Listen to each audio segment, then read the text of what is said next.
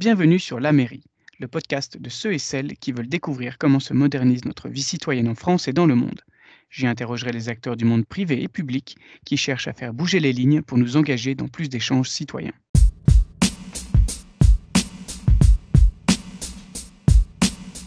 Bonjour à tous, bienvenue sur ce nouvel épisode de La Mairie. Je suis ravi de vous retrouver aujourd'hui. On a vu en 2020 à de nombreuses occasions à quel point la question des modes de scrutin et de l'organisation des élections pouvait déchaîner les passions. Évidemment, à l'occasion des élections présidentielles américaines que l'on n'a pas fini de commenter notamment. Aujourd'hui, je suis très heureux de recevoir Antoine Bertrandi, directeur des ventes chez Cytle, avec qui nous allons parler du vote par Internet, un sujet qui n'est pas qu'un serpent de mer en France et qui, je pense, va intéresser énormément de gens parmi les auditeurs de la mairie. Antoine, bonjour, bienvenue sur la mairie. Bonjour Quentin, c'est un plaisir de te retrouver. Plaisir partagé. Ça fait longtemps qu'on essaie d'organiser cet épisode qui me tient vraiment à cœur parce que c'est un sujet euh, très important pour moi à titre personnel et, professionnel. Donc, euh, j'espère qu'il plaira à nos auditeurs autant qu'on l'imagine tous les deux. Alors, Antoine, est-ce que tu peux nous présenter ton parcours pour commencer, qui t'a mené jusque chez Cytle aujourd'hui? Écoute, Quentin, moi, je suis arrivé chez Cytle il y a à peu près 15 mois. Euh, je suis devenu le directeur des ventes au niveau mondial de cette société qui un, leader, une référence dans le domaine euh, du vote par Internet euh, ou du vote en ligne, suivant la, sémantique euh, qu'on peut utiliser. Je n'étais pas prédisposé pour entrer dans le secteur des élections, qui est un secteur passionnant. J'ai démarré plutôt dans un autre secteur qui est la, supply chain. Et en fait, je suis arrivé dans les élections en, ayant pour but de, développer le secteur privé pour Cytel. Hein. Est une référence au secteur public du vote en, ligne euh, au niveau des élections gouvernementales à n'importe quel échelon administratif. Euh, le but était de développer plus une ligne de, une ligne de business dans le domaine euh, du secteur privé, c'est-à-dire les associations professionnelles, les universités, les élections professionnelles aussi, syndicales. Donc c'était un peu le but de ma rentrée chez Cytel. D'accord. Et concrètement, en, quoi, consiste ton rôle aujourd'hui? C'est purement euh, un rôle de, VIP global euh, Tu coordonnes des équipes Comment ça se passe? Parce que je sais que vous avez différents métiers, je crois, chez, chez En effet, donc là, mon rôle est un rôle en fait commercial euh, de responsabilité du chiffre d'affaires au niveau mondial. On a différentes sociétés qui sont basées en Espagne, à Barcelone, c'est là où est, on va dire, le, le, le siège de la société. Et puis nous avons des filiales en France, au Canada, aux États-Unis et en Australie. Euh, au niveau de l'activité de Cytle, qui est ta question, on a deux activités principales. Euh, le cœur de métier reste le vote par Internet, le vote à distance, mais aussi les, logiciels ou la technologie liée au domaine des élections. C'est un peu les deux grandes lignes de, business que nous avons chez Cytle. D'accord. J'ai cru lire que vous, faisiez aussi de la formation euh, pour, les, administrations? Tout à fait. Alors, la formation, c'est plus de la formation. C'est un outil que nous avons, une solution que nous avons aux États-Unis, qui est un outil de formation en ligne pour les personnes qui travaillent dans les bureaux de vote. Et ça, c'est un outil qui a eu énormément de traction l'année passée aux États-Unis, eu égard au Covid. Euh, toutes les personnes qui ont participé aux élections aux États-Unis dans les bureaux de vote, les gens qui organisent, euh, doivent se former. Et donc, on a cet outil qui, qui fonctionne là-bas, qui fonctionne aussi euh, en Australie ou au Canada. C'est un peu les trois pays où nous offrons ce service. D'accord. Alors, puisqu'on parle de l'international, euh, je suis sûr qu'il y a pas mal de gens euh, qui vont aller regarder ce que fait Cytle en ligne. Euh, je mettrai d'ailleurs en, note de cet épisode les, coordonnées du site.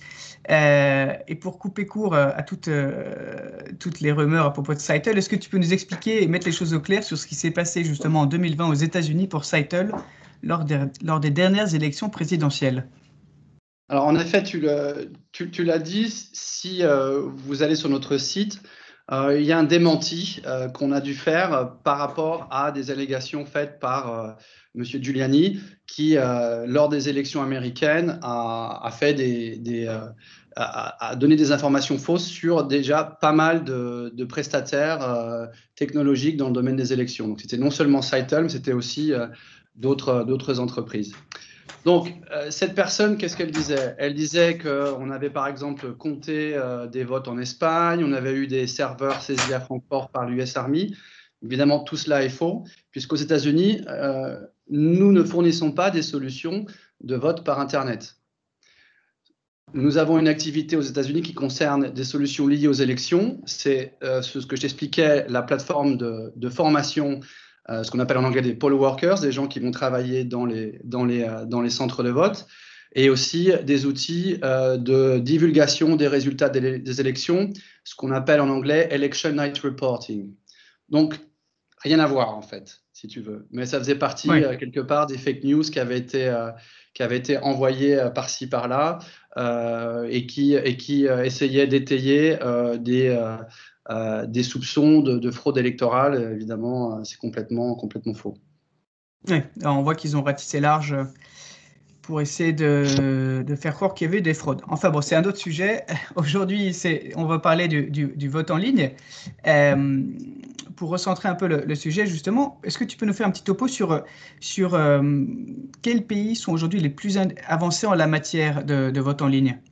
Est-ce qu'ils ont des points en commun? Est-ce qui expliquerait, par exemple, leur avance dans le domaine par rapport à, d'autres pays comme, comme nous ici en France? Écoute, en France, on l'utilise, le vote en ligne. Euh, est, euh, le prestataire qui va effectuer les élections consulaires en mai 2021. Ce sont des élections qui ont été repoussées d'un an, qui devaient avoir lieu en mai 2020. Sinon, en autre pays, et un pays référence au niveau de la e-administration, c'est l'Estonie. L'Estonie vote euh, par Internet au niveau du Parlement national. Il y a eu d'ailleurs en, 2019 plus de 47% de, de, votes qui sont passés par ce canal. Hein, parce qu'on parle du canal de vote par Internet. C'est un canal qui peut être additionnel au vote euh, qui se fait physiquement, par papier, ou alors au vote par procuration. Donc il ne faut pas voir le vote en ligne dans le domaine du secteur public comme l'unique canal de vote. Ça peut être un canal de vote supplémentaire. C'est d'ailleurs le cas, pour prendre un autre pays qui est assez moteur sur le sujet, de l'Australie. On a un, contrat et on a un partenariat de longue date avec euh, euh, le gouvernement de la Nouvelle-Galles du Sud. En gros, c'est l'État où se trouve euh, Sydney. Et, là, ils utilisent notre, notre outil depuis notre solution qui s'appelle iVote depuis 2015. Et en 2015, il y a plus de 286 000 personnes qui ont voté à travers, par exemple, notre outil. D'autres pays tu as la Suisse. La Suisse vote euh, depuis 2004 euh, euh, par le vote par Internet. Bon, ils ont un système de démocratie directe, c'est différent. Mhm. Il y a plus de 15 cantons, par exemple, qui, qui, utilisent le système. Et après, pour donner un autre exemple peut-être de pays, c'est le Canada. Le Canada, en 2008, pour les élections municipales de l'Ontario, donc d'une province de l'Ontario, utilisait le vote en ligne et maintenant on est passé à plus de 150 en 2018. 150 municipalités qui vont utiliser le vote en ligne comme canal de référence. OK? Donc, je dirais, si tu veux te, donner quelle est la, la, base commune ou du moins quel est le, le, portrait euh, type de, de, de, pays. Bon, c'est un pays qui euh, déjà euh, démocratiquement est développé, où la démocratie est bien installée, mais pas que. Mm-hmm. Et c'est un pays qui a aussi une, bonne connaissance technologique, ou du moins a des infrastructures technologiques qui sont, euh, qui sont solides, qui permettent d'utiliser ce canal de vote. Et après, il faut du leadership, évidemment, du leadership mhm. de la part de la classe politique pour utiliser cet outil, qui est un outil qui est, euh, euh, on va dire, qui donne tous ses effets au niveau de, sécurité, d'accessibilité, de transparence au niveau du vote. Et alors, toi qui as une vision globale de, de, la question, euh, qu'est-ce que tu dis à quelqu'un comme moi qui pourrait imaginer que justement le vente en ligne, c'est peut-être un outil euh, parfait pour les pays en voie de développement, ou euh, je pense notamment en Afrique par exemple, où les infrastructures électorales sont peut-être plus friables, mais où les populations sont largement connectées à Internet, notamment à Internet mobile? Alors oui, c'est une question parce que tu l'as dit, il y a des pays, des pays qui n'ont pas eu ou qui n'ont pas géré cette transformation digitale euh, qui sont passés directement, j'ai envie de dire, du papier au mode digital, au smartphone, euh, aux applications, etc. Donc tu peux penser que euh, le pays est déjà prêt. ça dépend aussi de, la maturité démocratique d'utiliser ce canal de vote, ça dépend aussi de l'infrastructure. On est en contact, on est en contact avec, avec des pays africains ou des pays d'Amérique latine, même si le terme de pays développé, de pays, je veux dire, en voie de développement, est assez hétérogène. Euh, tu as vraiment différentes catégories dedans, donc c'est très difficile de mettre, euh, de mettre tout le monde au, au, même niveau. Il y a vraiment différents niveaux de maturité, aussi bien au niveau démocratique qu'au niveau technologique. Mais nous avons été contactés par différents pays pas forcément pour des élections, euh, j'ai envie de dire, euh, gouvernementales, même si ça a été le cas. Par exemple, alors c'est pas forcément du vote, mais, mais, mais, au Ghana, on a des solutions de gestion de parlement. Tu vois, ça peut être aussi une mhm. solution que Cytle offre. On a été contacté pour des élections professionnelles, par exemple. Et là, mhm. je dirais que la problématique n'est pas forcément euh, le vote ou du moins l'utilisation de la solution en tant que telle, mais aussi euh, quel va être euh, le système d'authentification des votants ou d'élaboration de la liste des votants. Hein, parce que quand tu parles du, vote, c'est l'élection en tant que telle, tu fournis pas seulement une, une, solution, tu fournis une expertise électorale. Et chez Cytle, tu as des gens qui ont aussi bien ce côté technologique, connaissance technologique, mais aussi cette connaissance expertise électorale. Tu as vraiment une notion très forte de programmation d'élection par rapport à un autre, euh, j'ai envie de dire, à un autre, euh, euh, un autre business technologique, ou si quand tu vends par exemple un système informatique, tu peux déplacer la date de la mise en place si tu veux. Tu peux accorder avec le client, suivant la disponibilité des ressources, de déplacer. Si au niveau de l'élection, pas du tout. La date est la date. Tu dois la respecter. Donc tu as un côté événementiel très important lié à beaucoup d'organisations et lié à beaucoup de coordination. Donc, ça aussi, il faut le regarder. C'est pas simple. Mais nous avons été contactés par différents pays. On a fait des votes, je dirais, un peu partout dans, dans le monde du vote en ligne, aussi bien dans le secteur public que le secteur privé. Euh, c'est beaucoup de préparation et beaucoup de vérification. Alors, une question euh, par laquelle j'aurais pu commencer notre échange. Euh, est-ce que tu peux réexpliquer quelle est la différence entre vote en ligne et vote électronique? Alors, c'est une question de sémantique, hein, mais le, vote électronique euh, se rapporte plutôt à ce qu'on appelle en, anglais un, Direct Recording Electronic Voting Machine. Donc, c'est une machine que tu mets dans les centres de vote et les gens euh, vont voter, mais ça correspond en fait à, une urne. C'est déconnecté en mhm. fait. Hein, d'accord.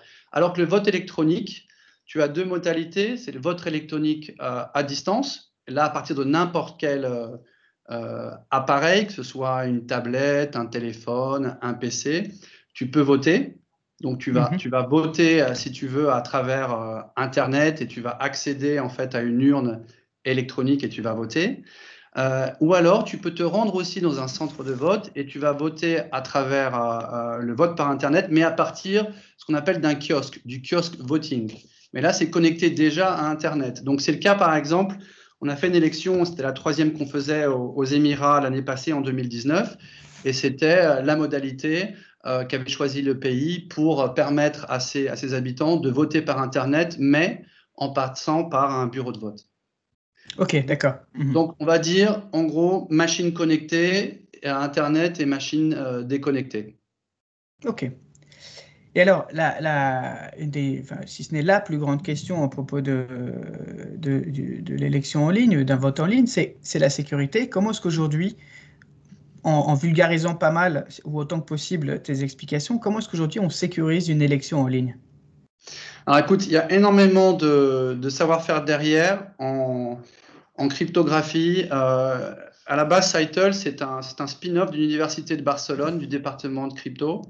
Et donc, derrière euh, la, solution de vote, il y a énormément de recherche et développement, des brevets euh, euh, et, on va dire des algorithmes très poussés, audités aussi par, lorsqu'on fait une solution pour un gouvernement, audité par les agences nationales de sécurité, qui permet d'apporter toutes les garanties au niveau de la sécurité du vote. Je dirais il y a quatre, piliers fondamentaux. Enfin, il y a quatre piliers fondamentaux. Il y a le côté infrastructure, le côté logiciel, le côté procédure et puis le facteur humain. Donc ça, ça peut être aussi le, côté formation. Donc l'infrastructure, c'est clair, c'est euh, tu peux être aussi bien en version euh, hébergée euh, que, que, dans le cloud, ça dépend un peu des choix, mais il y a certaines conditions de sécurité à respecter. Et là, c'est les gouvernements qui te donnent un cahier des charges très poussé. Le logiciel, j'y reviendrai au, niveau, au niveau technologie. Les procédures, tout un, un, un process d'organisation du vote qui n'est pas seulement le fait de, de, de, en tant que fournisseur, mais c'est aussi le gouvernement en tant que tel qui doit communiquer en amont hein, mhm. euh, euh, toute l'organisation, les modalités de participation. Donc il y a aussi bien les listes des candidats, les listes électorales, euh, comment tu vas divulguer la propagande et comment tu vas communiquer les accès euh, quelque part euh, au vote à, aux, électeurs qui sont, qui sont éligibles. Et ensuite, tu as une côté humain de formation des personnes. Donc, maintenant, si je rentre vraiment dans le détail de la solution, tu as, une notion de secret du vote, bien entendu. Et là, au niveau technologique, tu passes par un chiffrement en fait du vote dès le dispositif de la personne qui va, qui va, qui va voter. Euh, ça, c'est une première chose importante. Ensuite, tu as une, question d'anonymat des électeurs. Et là-dessus, il y a des réglementations euh, très poussées. Euh, bon, la CNIL, par exemple, qui, qui, demande de, justement de décorréler, si tu veux, les données du, du, de la personne qui va voter avec, avec son bulletin. Tu as des notions d'intégrité de la solution aussi. Donc, l'intégrité, en fait, c'est montrer par des preuves mathématiques et cryptographiques que le vote n'est pas manipulé à aucun moment. Depuis, euh, le, depuis le moment où tu votes à partir de ton appareil, juste au moment où, euh, quelque part, l'urne, elle est ouverte et tu fais le décompte. Donc là, tu as vraiment des process très poussés, euh, mathématiques ou de cryptographie, d'algorithmes qui te permettent de prouver ça. Et enfin, le quatrième point, c'est l'auditabilité des résultats. Aussi bien l'auditabilité de la solution, mais du process. Et là-dessus, euh, nous, on a travaillé énormément justement avec des, des, euh, euh, des, solutions de vérifiabilité individuelle ou universelle, donc qui permettent aussi bien, si tu veux, au, à l'électeur d'avoir la preuve que son bulletin a bien été pris en compte, donc qu'il a, a bien voté, que c'est bien mm-hmm. dans l'urne, et aussi que ce qu'il a voté, ben, c'est bien ce qu'il a décidé de voter. D'accord? Ça, c'est des vérifiabilités individuelles. Et des vérifiabilités universelles, c'est plus montrer que euh, tout le système euh, de bout en bout est bien, est bien sûr, est bien conforme, euh, est bien intègre, que rien n'a été ni créé en surplus, ni modifié, ni annulé. Et là-dessus, tu as, on a, on a des systèmes, on a des brevets, on a une blockchain qui s'appelle les journaux immutables. Donc, on a plein de choses qui permettent à un auditeur externe, qui est généralement mandaté par, par, euh, par les autorités euh, qui décident de faire l'élection, de prouver que l'élection s'est bien passée. D'accord. Donc, euh, en fait, ce que tu dis, c'est que l'organisation des élections, elle va évidemment varier d'un pays à l'autre. Mais est-ce que la, le niveau de sécurité de, exigé pour un, vote en ligne, il peut varier d'un pays à l'autre ou d'une élection à une autre Ou vous avez un minimum en, dessous duquel vous n'irez jamais?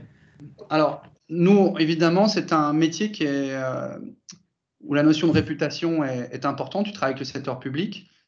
Euh, donc, euh, nous ne participons pas à tous les appels d'offres qui concernent le vente en ligne ou qui concernent euh, les systèmes électoraux de par le monde, pour des raisons déjà de capacité d'entreprise, parce qu'on peut, on peut pas aller partout forcément, mais aussi parfois pour des raisons de, de, de, qualification qu'on peut faire, où on a un risque réputationnel ou un risque financier, etc. Mais là, ça rentre plus dans la stratégie, si tu veux, commerciale.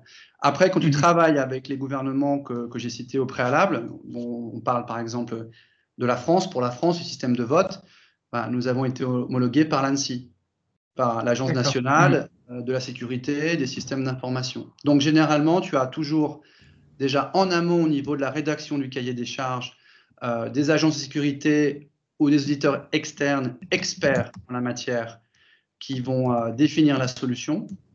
Et, ensuite, euh, une fois que la solution est créée, tu, tu, dois repasser ou tu dois passer l'homologation pour bien montrer que ce qui a été défini est livré.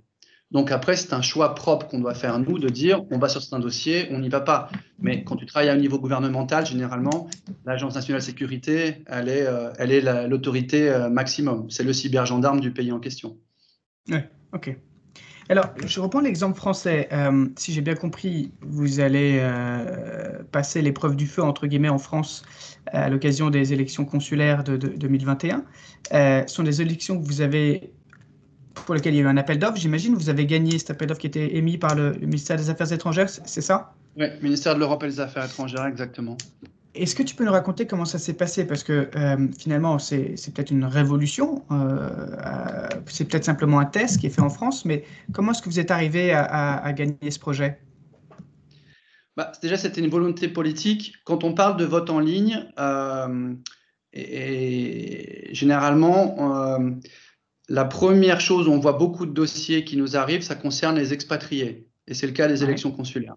Alors peut-être pour les personnes qui ne sont pas en fait, les élections consulaires, c'est l'élection des, des, des, représentants des Français à l'étranger. Les Français résidant à l'étranger vont élire à peu près 450 conseillers qui sont les interlocuteurs euh, de, des ambassades et des consulats et qui représentent les Français. En plus, ces conseillers vont élire six sénateurs qui vont représenter les Français de l'étranger au Sénat. Donc, ça, c'est le but. Pour permettre, en fait, euh, l'élection, euh, j'ai envie de dire d'une façon simple, économique, le vote par Internet s'est imposé. Et on voit différents dossiers, qui, différents, différents projets qui peuvent nous être euh, soumis, auxquels on participe ou pas, qui concernent avant tout alors, les diasporas ou, ou, les, ou les personnes qui résident à l'étranger et qui doivent participer ou qui veulent participer à la vie démocratique de leur pays d'origine. D'accord? Donc, je dirais que le détonateur de cette nécessité a été euh, déjà euh, le type d'élection qui ne, qui ne correspond pas ou qui n'englobe pas des personnes vivant sur un territoire physique, la France, mais qui sont mmh réparties à travers le monde. OK? Donc, ce n'était pas la première fois, en fait, que pour cette élection-là, que, que, le ministère de l'Europe et des Affaires étrangères avait, euh, avait lancé un, appel d'offres. C'était déjà le cas avant. Donc là, c'est plutôt une, une répétition, d'accord? Euh, C'est une répétition, euh, mais tu peux avoir un pays qui, d'un seul coup, décide de, de lancer une consultation pour ce type d'élection, soit commencer par un pilote, pas forcément aller pour l'ensemble, si tu veux, des, des résidents étrangers, mais peut-être commencer par euh, des personnes vivant dans certains pays pour valider la solution. Et alors, ça c'est, bah, écoute, on suivra ça de près, hein, ces, élections consulaires de, 2021. Euh, pour euh, prendre un petit peu de recul, est-ce que tu peux nous parler de, du projet le plus intéressant de vote en ligne sur lequel tu as, eu l'occasion de travailler? Et, et, pour aller encore plus loin, est-ce qu'il y en a un dont, sur lequel tu rêverais de travailler justement? Alors, écoute, comme expliqué, n'ayant pas, euh, n'ayant pas de, de, longues années euh, chez Seitel, ce projet-là, pour moi, le projet des consulaires, est un projet mhm. euh, que j'ai à cœur parce que je vais voter avec ce système, en fait. Étant résident à Barcelone, je vais mhm. être non seulement, je vais participer à l'équipe qui a, qui a monté le projet, qui va délivrer la solution, c'est clair, mais je vais aussi être un acteur du vote. Donc pour moi, c'est euh, quelque chose qui, euh, qui, me tient à cœur et que je trouve euh, intéressant. Maintenant, au niveau d'un projet qui, me fait, qui me fait rêver, écoute, moi je suis un Européen convaincu. j'ai vécu, enfin j'ai grandi en France, mais après je, je suis parti en Allemagne, j'ai vécu en Italie pendant 7 ans et j'habite en Espagne depuis, depuis maintenant 17 ans.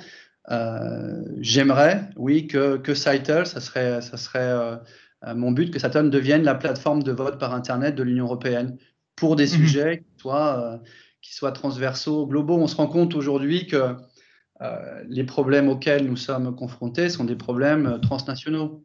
La pandémie, la disruption technologique, les, comment dire, les incidences climatiques ne peuvent pas être résolus seulement au niveau d'un pays. Donc pourquoi pas d'ici quelques années euh, avoir des possibilités euh, de vote euh, au niveau plus global, transnational et pourquoi pas au niveau européen. Donc là, ça serait vraiment le projet qui m'intéresse. Alors, je vois que le temps avance, mais j'ai encore plein de questions. Je vais essayer de me concentrer sur les, sur les, les plus importantes. pour revenir à niveau français, on sait qu'aujourd'hui, le, le, secteur privé semble avoir complètement intégré l'idée de, vote en ligne alors qu'il est encore au stade euh, embryonnaire dans le secteur public. Euh, pour vous donner un exemple à ceux qui nous écoutent de, ce que fait le secteur privé, il y a un certain nombre d'entreprises cotées au CAC 40 qui, euh, tous les ans, doivent tenir une assemblée générale de leurs actionnaires et elles, organisent des votes à cette occasion-là. Et il y a du vote en ligne qui est proposé aux actionnaires qui peuvent pas se déplacer à l'occasion de, de l'assemblée générale. Donc voilà pour l'exemple. Mais pour toi, pourquoi est-ce que pour toi, Antoine, c'est simplement une question de volonté politique, le décollage à venir du vote, euh, du, vote, du, vote, en ligne, ou alors euh, il y a quelque chose que le secteur privé a, compris euh, plus rapidement que, que, l'administration française, par exemple? Alors, il y a différents niveaux de réponse. Bon, déjà, il faut dire que la pandémie a changé beaucoup de choses. Hein. On n'a pas forcément évoqué encore, euh, encore ce sujet, mais je pense que c'est un, effet, en fait, euh, très important dans, euh, on va dire, l'adoption du vote par Internet, ou du moins la considération du vote par Internet au niveau gouvernemental ou, même à n'importe quel type d'échelon administratif de la société. Puisque les personnes ne pouvant pas, ne pouvant pas se réunir, le vote euh, à distance, le vote par Internet, le vote en ligne euh, s'impose. Alors, pour répondre à ta question privé-public, dans le privé, je dirais que d'une façon générale, le secteur privé envisage le temps que sous l'angle de la vitesse, c'est-à-dire que travailler dans des sociétés, il faut être toujours plus vite sur le marché, il faut, il faut toujours être, on va dire, euh, essayer toujours de faire plus, de vendre plus ou de délivrer plus. Donc il y a, comme euh, une, nécessité déjà d'aller vite. La nécessité aussi du, secteur privé, c'est que tu as des, organes euh, de gouvernance, tu dois, tu dois les, respecter, donc tu dois voter chaque année. Alors ça peut toucher non seulement la partie, si tu veux, élection pure, mais nous, on, a aussi une, ligne de business qui concerne les assemblées numériques et mhm. beaucoup d'entreprises nous utilisent pour, euh, pour gérer leurs besoins de, de réunions, euh, que ce soit trimestriel ou annuel. Donc, je dirais que les statuts des organismes du secteur privé les obligent, les obligent à euh, avoir ces rituels qui ne peuvent plus avoir physiquement. Donc, le vote à distance s'impose. Alors, tu parlais des, entreprises du CAC 40, mais en fait, moi, arrivant dans ce secteur, tu te rends compte finalement que tout le monde vote. Une association professionnelle, un club sportif, euh, euh, ça peut être vraiment énormément d'organisations, euh, des syndics, tu trouves vraiment de tout. On vote tout le temps, partout. OK pour revenir au secteur public maintenant, il y a une chose importante, c'est que pour pouvoir voter en ligne, il faut que la loi électorale le permette. Et ça demande généralement une adaptation du système législatif qui peut prendre beaucoup de temps. Mm-hmm. Et, la, notion de temps aussi, comme je disais au départ, dans le secteur privé, on l'envisage le temps que sur l'aspect de vitesse. Euh, en matière politique, ça peut, être, ça peut être un peu plus long. Donc, on voit par exemple quand tu, travailles en amont sur des projets de vote par Internet avec des pays qui n'ont pas encore mis en place le vote par Internet, c'est un travail de longue haleine où tu as déjà commencé ton travail de vente euh, déjà 2-3 ans en avance. Parce que tu considères justement le cycle d'adaptation législatif imposé pour pouvoir permettre un vote par Internet à grande échelle. La pandémie a complètement changé les règles complètement changer les règles. Il y, a, un organisme international en Suède qui s'appelle euh, IDEA International qui justement euh, fait, si tu veux, s'occupe de la, promotion de la démocratie, à, des, programmes de formation, euh, de soutien à la démocratie et il monitore toute l'activité électorale au, niveau mondial. Et on se rend compte que l'année passée, beaucoup d'élections gouvernementales ont été repoussées. De mémoire, je te dis, je crois que c'est plus, plus d'une quarantaine. D'accord? Euh, en France, il me semble que les élections ont aussi été, repoussées. Là, je crois qu'on envisage peut-être de repousser des élections aussi euh, de, mars, c'était prévu à juin, si je, me souviens Oui, c'est ça, exactement. Donc, il y a un moment, bon, je ne sais, pas, pas, à terme, il faut, qu'on pense aussi à trouver des solutions. Si on considère que la pandémie euh, est un risque systémique comme d'autres, il faut peut-être envisager à mettre en place des cadres euh, de fonctionnement législatif et autres qui, euh, qui permet d'utiliser le vote en ligne comme canal additionnel. Je ne dis pas forcément euh, comme canal unique. J'avais eu une bonne discussion avec différentes personnes. Le vote, c'est un rituel aussi. Et, donc, il y a des gens qui ne voient pas autrement que d'aller, d'aller si tu veux, le dimanche en question à l'école du village ou dans un autre, dans un autre lieu pour, pour voter. Donc, tu touches aussi des sujets de transformation euh, digitale et ça touche la psychologie aussi. Donc, comment amener ça? Il faut le voir comme un, outil additionnel, un canal additionnel qui, permet, qui peut permettre de résoudre cette problématique de, déplacement. Je me souviens de début de l'année dernière d'avoir fait quelques visites dans des petites communes hein, euh, en France. Euh, je rebondis sur ton point sur le fait que le vote euh, en ligne est un canal additionnel et j'ai pu rencontrer autant de maires qui m'ont dit mais de grâce, amenez-nous le vote en ligne, on n'en peut plus d'attendre jusqu'à 23h le dimanche pour aller déposer les résultats des urnes à la préfecture alors qu'on n'a qu'une envie, c'est de rentrer chez soi et autant de maires me, euh, me dire mais le, vote c'est un, moment de fête où on se réunit tous, mm. tout le village se voit et ça arrive peu. Donc euh, euh, effectivement, je suis tout à fait d'accord avec toi quand tu dis que c'est un canal complémentaire de, des, canaux, des canaux existants. Et, d'un autre côté, enfin, je te dirais que si, on veut amener le vote en ligne, moi je ne crois pas qu'on puisse passer de 0 à 100, si tu veux. Dans le domaine, dans le domaine public, gouvernemental, à quelque chose que ce soit. Je pense que tu peux le faire dans le privé, évidemment, et ça dépend du nombre de personnes aussi, hein, c'est clair. Mais euh, je pense que c'est bien d'avoir une approche euh, justement euh, graduelle où, tu le permettes. Je crois qu'il ne faut pas enlever ce côté rituel aussi, dans le sens où tu peux avoir les deux. Et tu l'as dit, les, les, personnes qui, qui n'ont pas envie de rester jusqu'à 23 heures, peux te dire, il y a aussi des gens euh, que je connaisse qui ne partent pas en week-end, qui ne partaient pas en week-end euh, en mai lors des présidentielles parce que il fallait voter. Donc le eh dimanche, il fallait être là. Et aujourd'hui, on a une population qui est digitale à 100%. La pandémie a encore créé encore plus d'adoption du, digital pour n'importe quelle euh, catégorie de la population. Donc il est normal de, proposer ce système-là. Alors, je voudrais terminer par deux points sur les, les avantages supposés ou, pour lesquels j'aimerais que tu nous donnes des, éclaircissements du vote en ligne.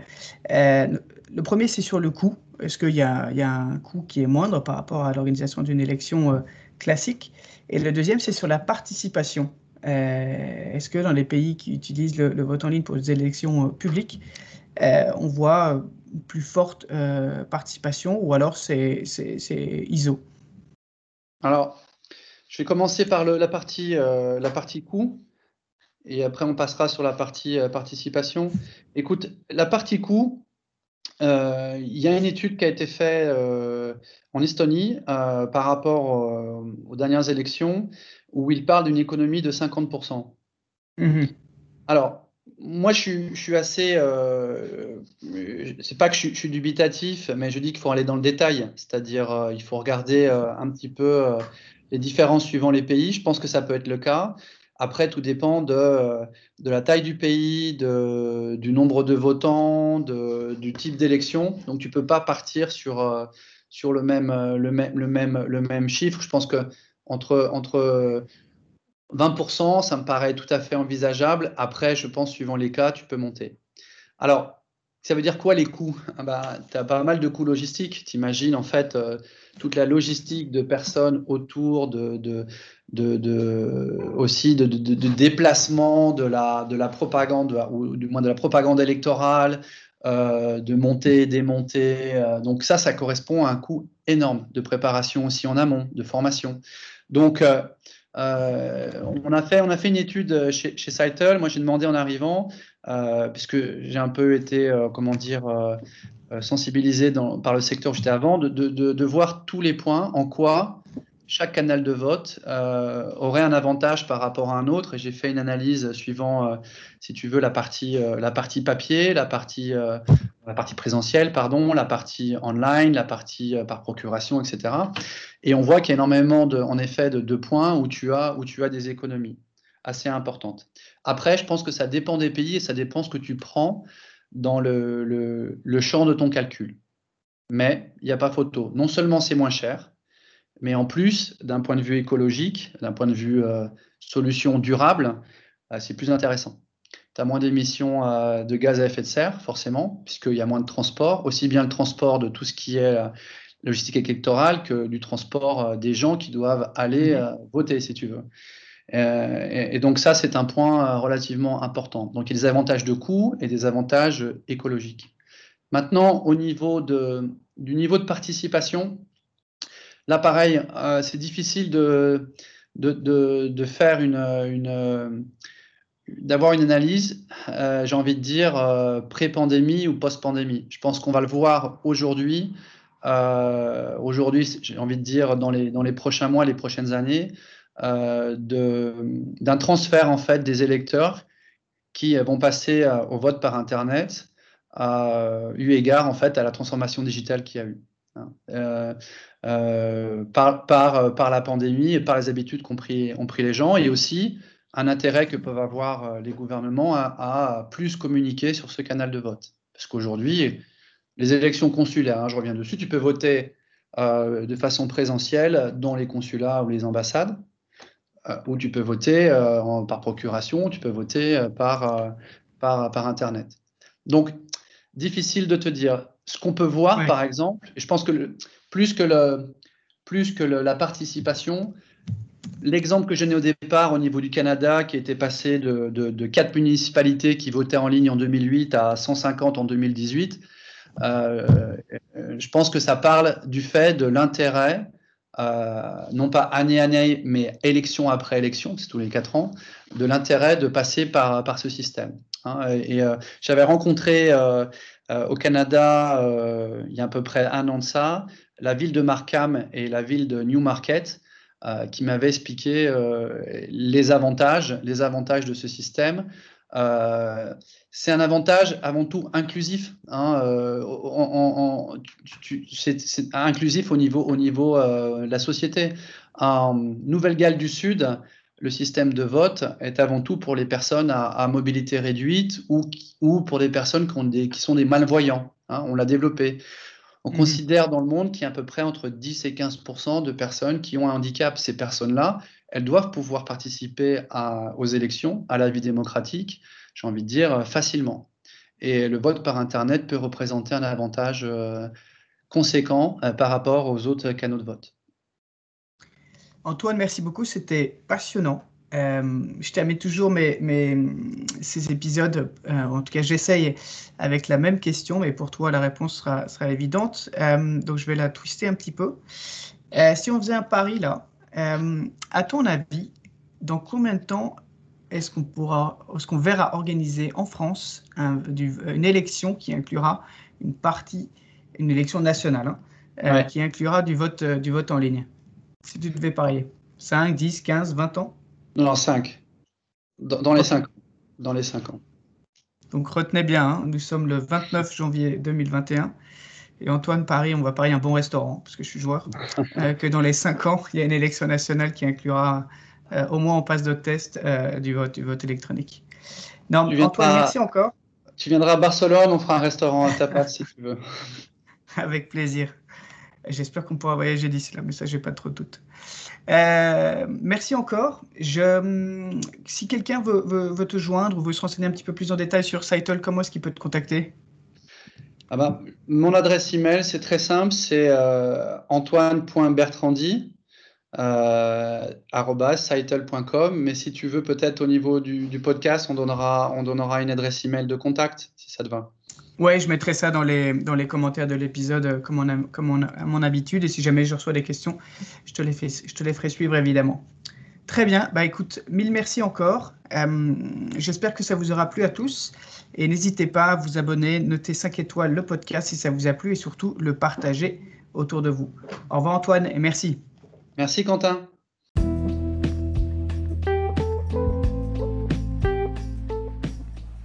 Merci à ceux qui nous ont écoutés jusqu'ici. Si vous avez aimé cet épisode, pensez à le noter 5 étoiles et à me faire un commentaire. Je les lis tous. Si vous voulez faire connaître la mairie, pensez aussi à partager cet épisode avec tous vos contacts. Merci à vous. À bientôt.